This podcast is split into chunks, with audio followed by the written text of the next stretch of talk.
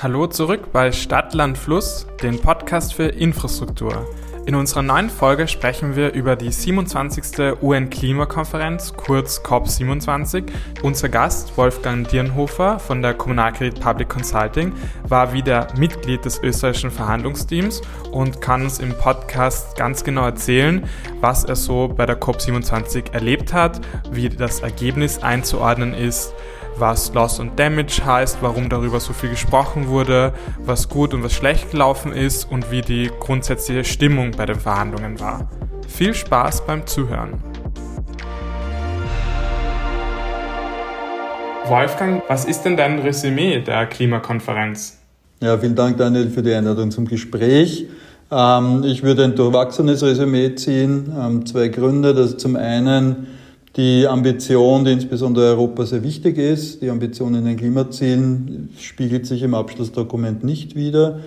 Die zweite Sache, der Fonds für Loss and Damage, also Verluste und Schäden, der zustande gekommen ist und verabschiedet wurde, dem wurde seitens der EU zugestimmt, ähm, aber die Bedingungen, die die EU zu dieser Zustimmung geknüpft haben, sind letztendlich nicht erfüllt worden und finden sich nicht im Abschlussdokument der Ausstieg aus fossiler Energie ist ja spätestens seit dem Ukraine-Krieg nicht mehr nur allein eine Frage des Klimaschutzes, sondern auch der Energieunabhängigkeit. Ist die Energieunabhängigkeit, ähm, glaubst du, für Staaten eine größere Motivation als der Klimawandel? Ob jetzt das ein Staat den Klimawandel oder die Energieautarkie, wenn man so möchte, in den Vordergrund stellt, das kann ich nicht unbedingt beantworten, weil Klima- und Energiethemen letztendlich Hand in Hand gehen. Ich glaube nur, dass die, das Bewusstsein sich, sich, sich, wesentlich, sich, sich wesentlich verändert und verstärkt hat. Dadurch, dass einfach die Kosten äh, massiv gestiegen sind und dadurch auch, auch Investitionen entsprechend viel, äh, viel besser darstellbar sind. Und ich denke, dass das ein, ein, ein, ein sehr guter Mitnahmeeffekt ist, um auch eben die Klima, Klimaagenda in den einzelnen Staaten voranzutreiben. Ein zentraler Begriff bei der diesjährigen COP war ja Loss and Damage. Du hast es gerade früher erwähnt. Kannst du uns da erzählen, was es mit diesem Begriff auf sich hat? Also Loss and Damage, Verluste und Schäden. Im Prinzip ist das äh, schon lange eine Forderung der Entwicklungsländer im, im Rahmen des Klima, des, der Klimaverhandlungen und des Klimaverhandlungsprozesses, ähm, hier, hier sozusagen einen, finanzielle, einen finanziellen Mechanismus zu haben, der Loss and Damage abdecken kann. Äh, was man sich darunter vorstellen kann, ich denke, da gibt es eine, eine sehr breite Vorstellungswelt, wenn man so möchte, aber im Wesentlichen sind es Schäden, die durch den Klimawandel auftreten, aber nicht eben die Anpassung an den Klimawandel, sondern tatsächlich die Ab Abgeltung von von, von äh, Verlusten und Schäden aus dem, aus, aus, aus, dem, aus dem geänderten Klima. Wie die, die letztgültige Definition oder was dann sozusagen da wirklich darunter umfasst ist, und ich habe es erwähnt, es soll einen Fonds dafür geben, der, der Länder, also Entwicklungsländer dabei unterstützt. Ähm, was genau unterstützt werden soll, ist noch nicht klar, weil, und, und, und ist noch Gegenstand von Verhandlungen. Warum ist das so? Weil, wie gesagt, der, der Begriff ist, ist, ist ein extrem dehnbarer. Ähm, ursprünglich in den Verhandlungen ist man davon ausgegangen, dass man von der Begrifflichkeit oder von der Abfolge ausgeht, averting, minimizing and addressing loss and damage, so hat es im Originaltext geheißen. Das heißt im Prinzip das äh, Vermeiden, Minimieren und nur das, sozusagen, was dann überbleibt, zu adressieren als, als, als Verluste und Schäden. Im anderen Fall, und wie gesagt, das ist noch Gegenstand von Verhandlungen, wäre das ja ein Fass ohne Boden, wenn man sich das überlegt, beziehungsweise zum Teil auch, auch nicht wirklich bezifferbar. Vielleicht, um das ein bisschen greifbarer zu machen, was, was das sein kann. Ich meine, Verluste und Schäden, je nachdem, welche, welche, welche Regionen man sich anschaut, beispielsweise die Erdöl exportierenden Länder, für, für, für Erdöl exportierende Länder sind äh, Verluste im Prinzip äh, Verluste aus dem nicht äh, explorierten Erdöl und Erdgas. Sprich, wenn, wenn sozusagen in deren Auffassungswelt ist es, ist, wären das typische Verluste, eben Öl zum Beispiel im Boden zu belassen. Ist, denke ich, jedem, der, der, der halbwegs sozusagen was von Ökonomie versteht, völlig einsichtig, dass so ein, ein, ein Fonds solche, solche Verluste nie abdecken könnte. Und es ist auch sehr zu hinterfragen, ob das in einer in einer, in einer, sich in einem, im, im Klimawandel, in Zeiten des Klimawandels, ob das nicht, ob das wirklich sozusagen das ist, was, was sozusagen durch, durch öffentliche Mittel unterstützt werden soll. Ein anderes Thema wäre, wäre beispielsweise für Österreich, denke ich, relevant Gletscher, Gletscherschmelze. Ähm, was ist jetzt der Wert von einem Gletscher? Und der, der Verlust eines, eines Gletscher, Gletscherskigebiets, ist das dann die Tourismuseinnahme oder ist das der Lebensraum oder ist das, die, das, das, das, sozusagen das Ökosystem?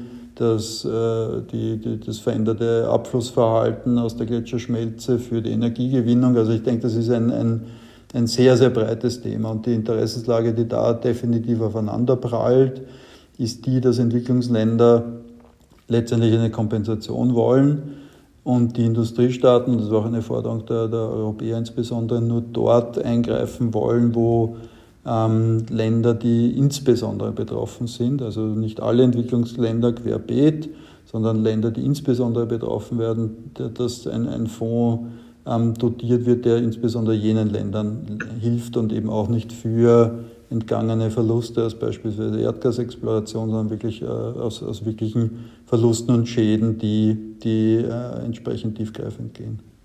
Du hast in unserem letzten Podcast, den wir vergangenes Jahr geführt haben, hast du gesagt, dass bei der COP in Paris quasi dieser Dualismus Entwicklungsländer, Industrieländer ähm, reformiert worden ist.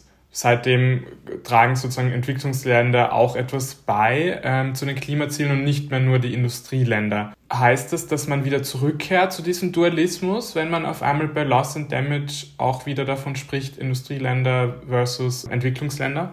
Ich glaube, das ist eine, eine sehr, sehr gute Frage und die trifft auch die Eingangsfrage nochmals, wo du mich nach dem Resümee gefragt hast. Ähm, Im Prinzip völlig richtig beobachtet. Paris hat eigentlich insofern eine Veränderung in, der, in, der, in den Klimaverhandlungen und in der Klimaarchitektur gebracht, dass eben alle Staaten ähm, ihren, ihren Beitrag zum, zur, zur Erreichung der, der, der Klimaziele ähm, äh, beitragen sollen je nach ihren, nach ihren Möglichkeiten. Das heißt, man hat eben dieses äh, Prinzip der auf der einen Seite Industriestaaten, die sozusagen Verursacher und Zahler sind, und auf der anderen Seite Entwicklungsländer, die Betroffene, betroffen und Empfänger sind. Äh, diese, diese Grenzen hat man aufgehoben durch das, durch das Pariser Abkommen. Und dahingehend, und das ist sehr, sehr gut beobachtet, dahingehend ist das jetzige Ergebnis aus der COP in gewisser Weise ein Rückschritt, weil, wie gesagt, äh, Europa und auch andere Industriestaaten ähm, haben, denke ich, zu Recht das Argument gebracht, dass die, die Klimaarchitektur sich verändert hat und wir jetzt eben nicht mehr in den 1990ern sind, wo sozusagen das ursprünglich diese Dualität aufgesetzt wurde, sondern im Jahr 2022. Und die Welt hat sich dahingehend verändert und die Klasse und, und, und viele Entwicklungsländer, die jetzt äh, sozusagen nach der, nach der Klimarahmenkonvention als Entwicklungsländer gelten, das hält letztendlich dem Papier nicht mehr ganz stand. Nicht? Dazu zählt China, dazu zählt Brasilien, dazu zählen ähm, Südafrika etc. Und die Forderung war, dass die, die Staaten, die sozusagen dazu in der Lage sind, und da hat man insbesondere an China gedacht und, und, und an, an, lateinamerikanische Staaten, dass diese auch diese, in diesen Fonds einzahlen, also sprich Einzahler werden und nicht, und nicht Empfänger dieser, dieser, dieser Mittel aus dem, Loss and Damage Fonds. Und da, ähm, sozusagen, da haben sich diese Länder natürlich dagegen, oder natürlich, aber diese Länder haben sich dagegen gewehrt. Und das ist letztendlich, ein, ein, wenn, du, wenn du so willst, ein ungeklärter Bestandteil dieses Agreements, zeigt aber letztendlich einen Rückschritt.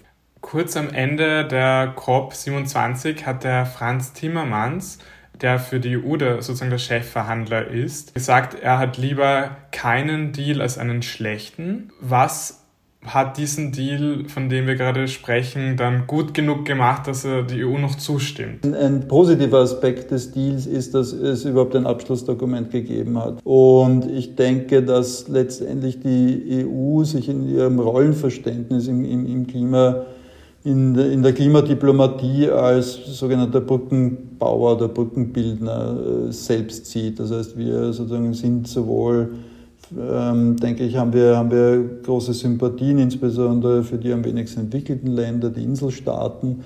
Und haben andererseits äh, sozusagen sind wir selbst äh, eine der, der führenden äh, Ökonomien in der Welt als EU und entsprechendes Gewicht und, und, und nehmen quasi unsere Verantwortung wahr.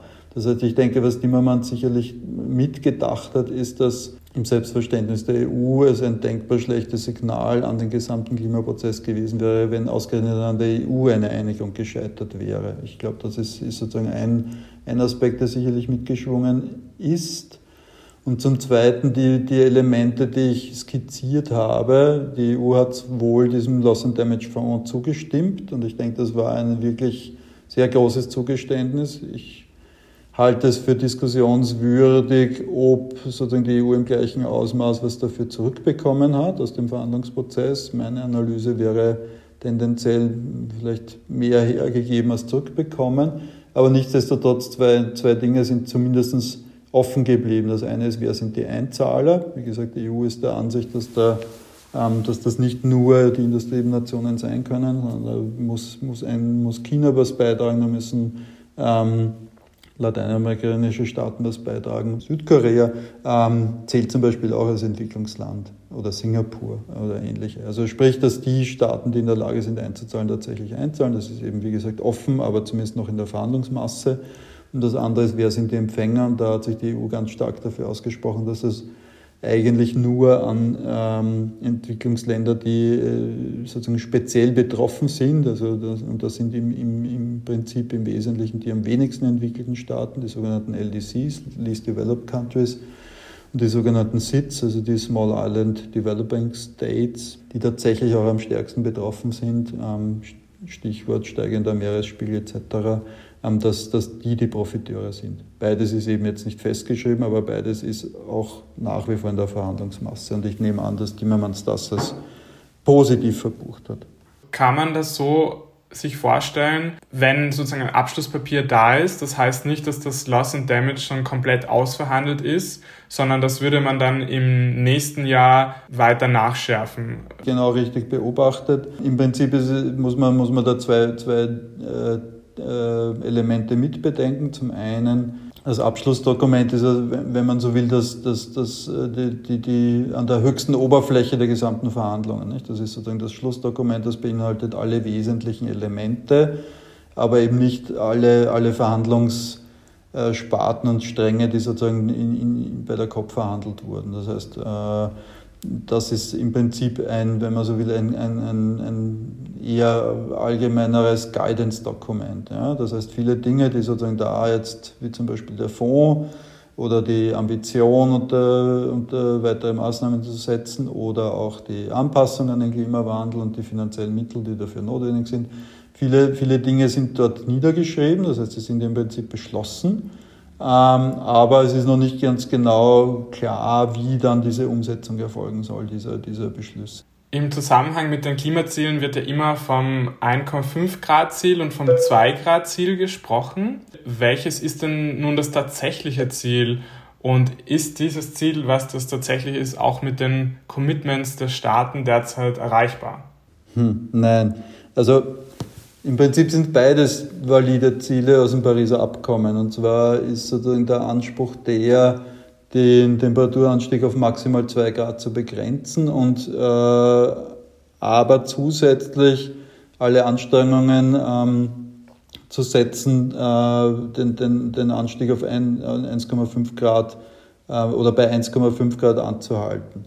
Ähm, warum ist das so? Das ist im Prinzip wissenschaftlich hinterlegt. Nicht? Es gibt ja die, die IPCC, also Intergovernmental Panel of Climate Change. Das ist, wenn man so möchte, der wissenschaftliche Berater der, Klimaverhandlungen. Und da gibt es ja sehr, sehr viele und ständig ähm, abgedatete Klimaszenarien. Und die legen nahe, dass sozusagen bei 1,5 Grad die Auswirkungen noch so, wenn man so will, verdau verdaubar sind, dass, dass sozusagen die, die, die, die Welt damit leben kann. Zwei Grad ist sozusagen so ein bisschen die Grenze, wo, wo dann möglicherweise äh, Kippeffekte eintreten.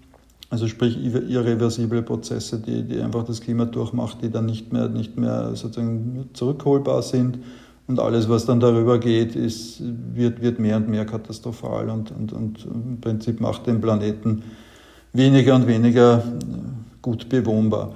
Das ist sozusagen der wissenschaftliche Hintergrund. Und vielleicht nur, um, es ein bisschen einzuordnen, es gibt dann immer die Studien dazu und die, die Veröffentlichungen, wo wir gerade stehen. Einerseits vom, wie, was ist sozusagen die Temperaturerhöhung, die wir jetzt schon sehen. Da steht man je nach Quelle bei 1,1 bis 1,2 Grad. Also sprich von den 1,5 haben wir 1,2 schon, äh, haben wir schon.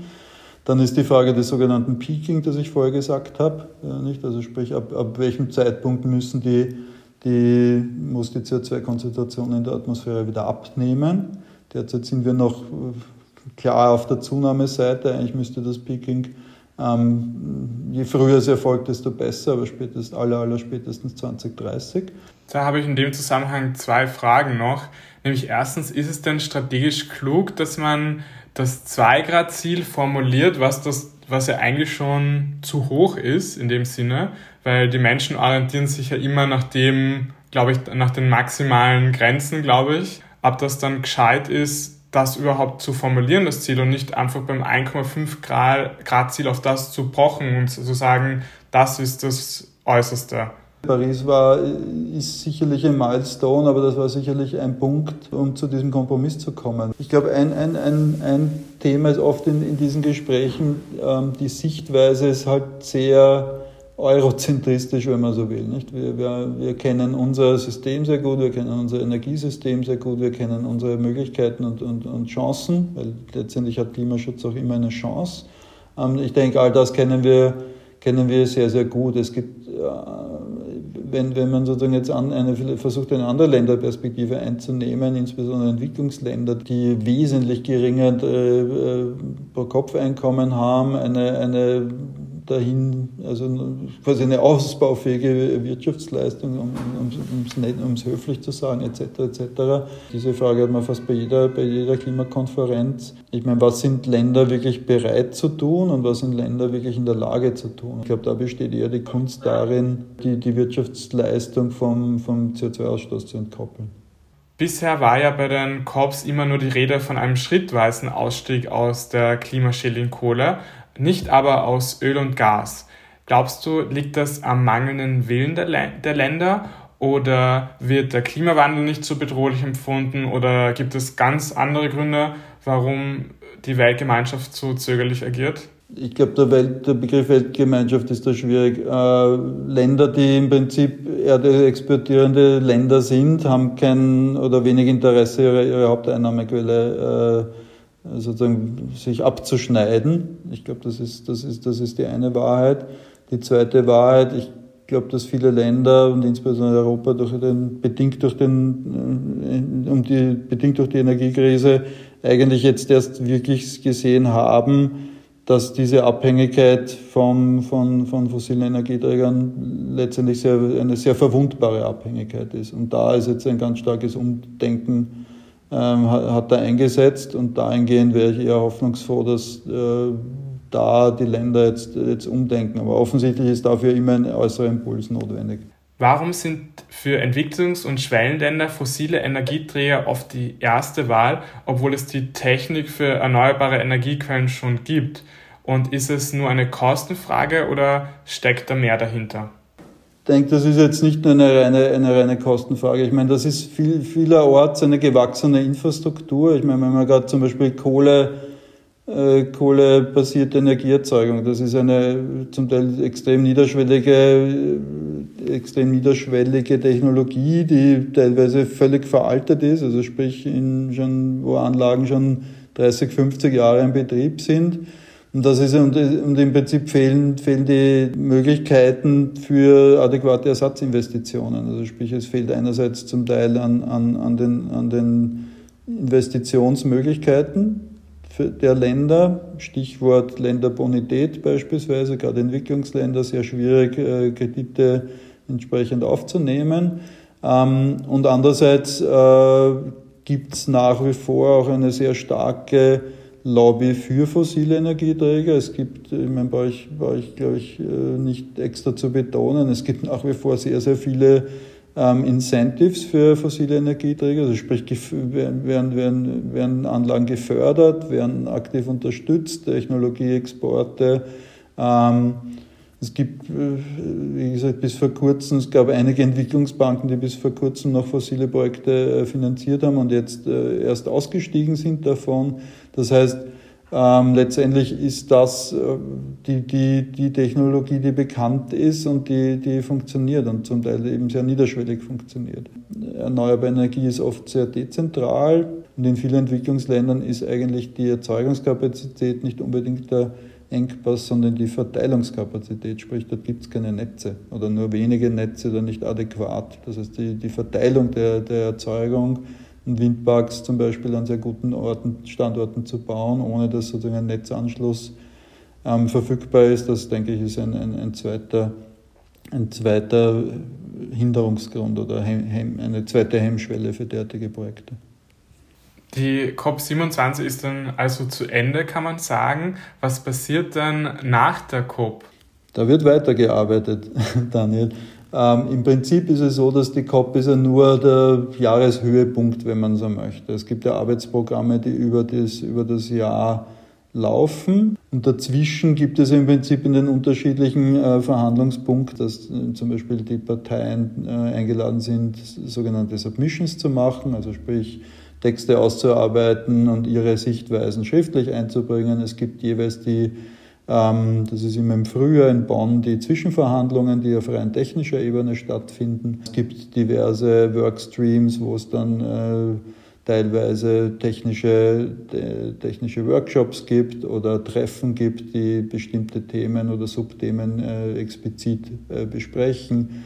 Ähm, es gibt diverse Meetings wie gesagt, auf viel kleinerem Rahmen, also nicht wie eine COP zu sehen, sondern wo eben wirklich Experten für unterschiedlichste Themen, Themenbereiche zusammenkommen und da an den, an, an, an, weiteren, an Lösungsvorschlägen weiterarbeiten und äh, entsprechend die Arbeiten fortführen. Und das wird dann sozusagen alles wieder zusammengespielt, wenn dann eben bei der nächsten COP wieder alle zusammenkommen und das dann in diesem Top-Down-Verhandlungsprozess weitergeführt wird. Wolfgang, dann bedanke ich mich sehr herzlich für das Gespräch und die Einblicke, die du uns gegeben hast. Vielen Dank für deine Zeit. Ich danke dir herzlich für die Einladung zum Gespräch. Danke dir.